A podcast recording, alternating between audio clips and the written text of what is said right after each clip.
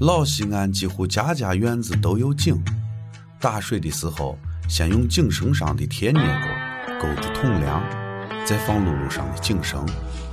时间久了，难免会发生绳断桶落的事情，于是就有了专门帮人捞桶的行业。其实，这些人主要还是靠打井谋生。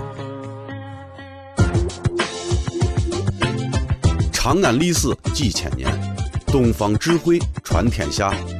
西安乱谈。